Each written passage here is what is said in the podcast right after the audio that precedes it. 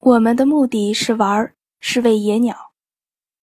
找个箩筐，抓上把食，用嘴嘟噜噜的一叫，成帮的灰喜鹊，一群群的鸽子，三五成群的老蜥，有时里面还夹杂着头发梳得光溜溜的、脑后有根长毛的太平鸟，善打扮的花和尚戴胜，都从树林里分批的飞来。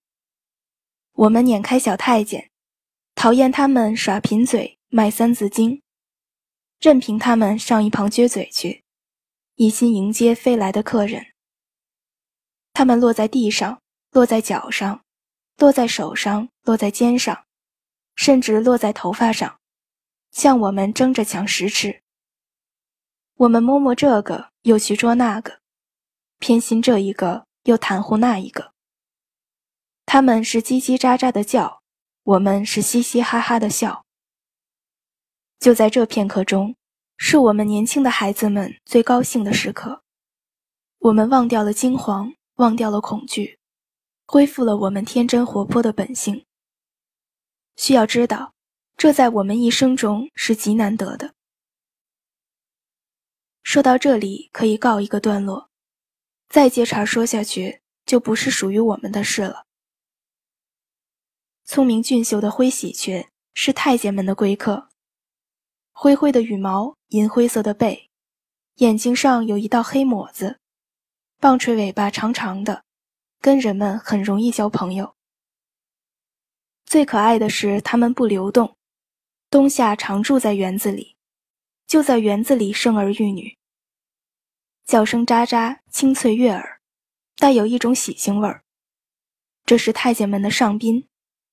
因为他们不论什么时间、什么地点，随时叫，随时到，真正的够朋友，也真给他们露脸赚银子。老太后游湖，他们随着龙舟叫；老太后游山，他们跟着轿子叫。不用说，这都是太监们训练出来的。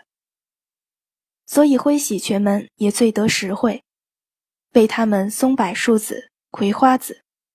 夏天还雇人到处买地蚕，春天有时喂小枣，秋天有时喂黑枣，对他们照顾的无微不至。为什么？无非是讨老太后的喜欢。更有一种可爱的鸟叫花和尚，我们也称它山和尚，浑身灰黑色的斑点，一寸多长的细嘴，头上有一个扁的花冠，高兴时就打开。不高兴时就合上。花冠呈三个尖顶，活像唐僧取经时戴的那种帽子，所以我们宫里人管它叫山和尚。它飞起来最好看，两个翅膀像两把团扇，又像两个车轮子，圆圆的、轻飘飘的、缓慢的扇动，活像一只大蝴蝶。它是那样的斯文，那样的悠悠自在，又那样的雅气。这也是容易交朋友的鸟。经过训练后，用嘴一打哨声，它们就纷纷的飞来。老太后最喜欢看它们飞。有时老太后游湖，舟行到湖心，这时南岸有养鸟的太监，北岸也有养鸟的太监。一会儿南岸的哨声起了，鸟就向南岸飞；过一会儿北岸哨声响了，鸟又向北岸飞。老太后坐在船上，见鸟儿飞来飞去，就会露出笑容。最惹人笑的是她呼唤同伴的叫声：“胡波波，胡波波。”在空中飞的时候，一声声低沉的声音在相互呼唤。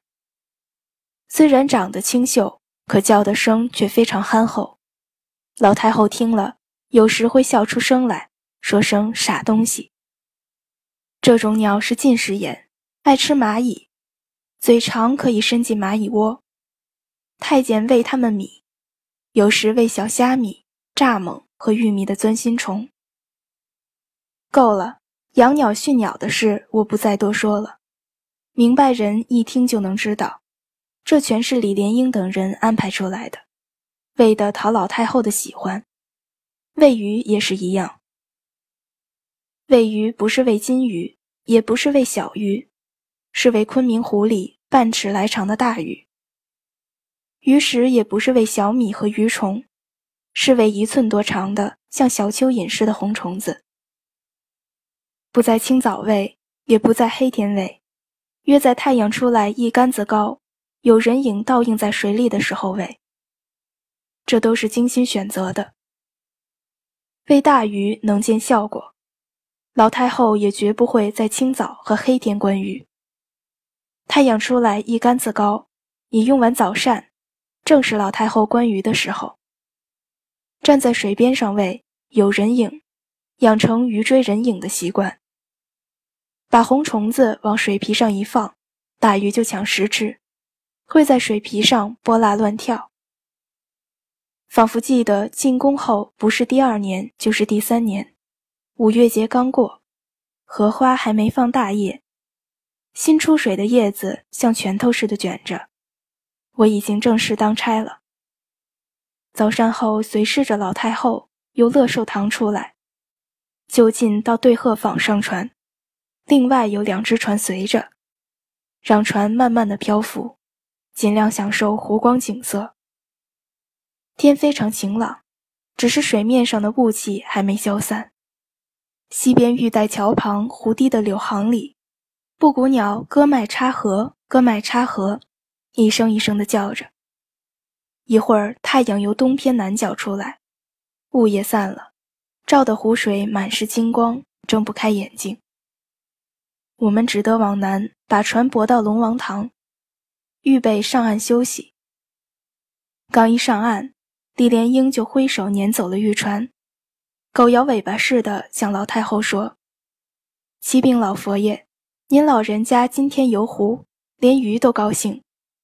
老佛爷，您伸出玉手来，往水皮上一沾，鱼会往您手上跳。”这时，随在老太后后边的四格格笑着打趣说：“真要是鱼往老祖宗的手上跳的话，我跪下向老祖宗为鱼请赏。”他们一唱一和地说着：“四格格是庆王的女儿，聪明伶俐、洒脱大方，说话脆快，在老太后面前最得宠。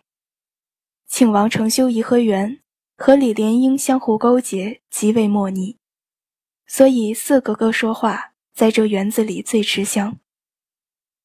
老太后又常说。”四格格很有点像老太后自己年轻时的影子，因此大家更尊敬他。今天跟李莲英演双簧，大家都愿看热闹。果真，老太后向前一伸手，半尺长的大鱼就前拥后挤，白花花的一片，在水皮上泼辣辣的乱跳，水点儿溅了老太后一身。老太后非常高兴。不等四格格说话，老太后就对四格格说：“我给赏，我给赏。”李莲英当然十分得意了。这是费了几年的功夫，为了几百单红虫子换来的。这就叫皇恩浩荡，鱼鸟亲人，